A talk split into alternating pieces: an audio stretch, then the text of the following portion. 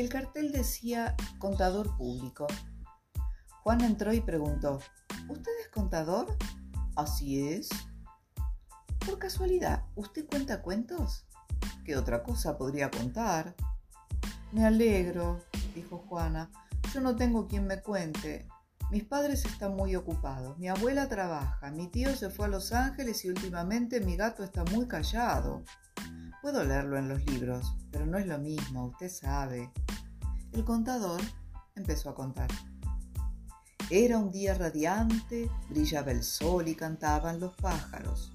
La señora fue a la cocina, abrió la canilla, pero no había agua, ni gota. No importa, pensó, voy a calentar el café de ayer.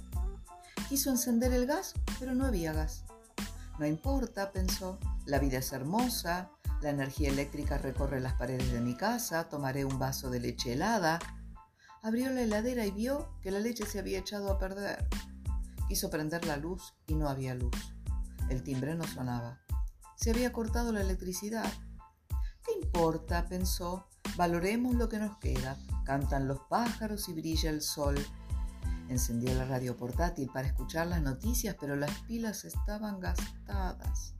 No importa, pensó, respiremos ese aire tan puro.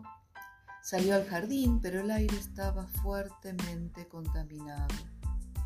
No importa, pensó, me muevo, camino, salto, bailo, tengo salud. Entonces se enfermó gravemente y murió. En el momento de morir, se despertó. Todo había sido un sueño.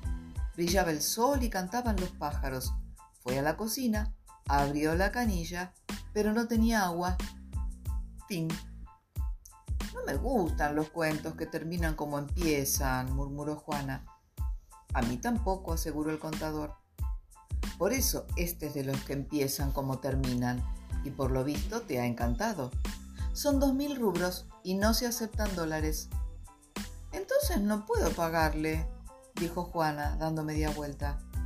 El contador casi tuvo un desmayo. Ya me lo decía mi madre, la carrera de contador no tiene futuro. Quiso reanimarse con un vaso de agua, fue a la cocina y abrió la canilla. Había agua. La vida es hermosa.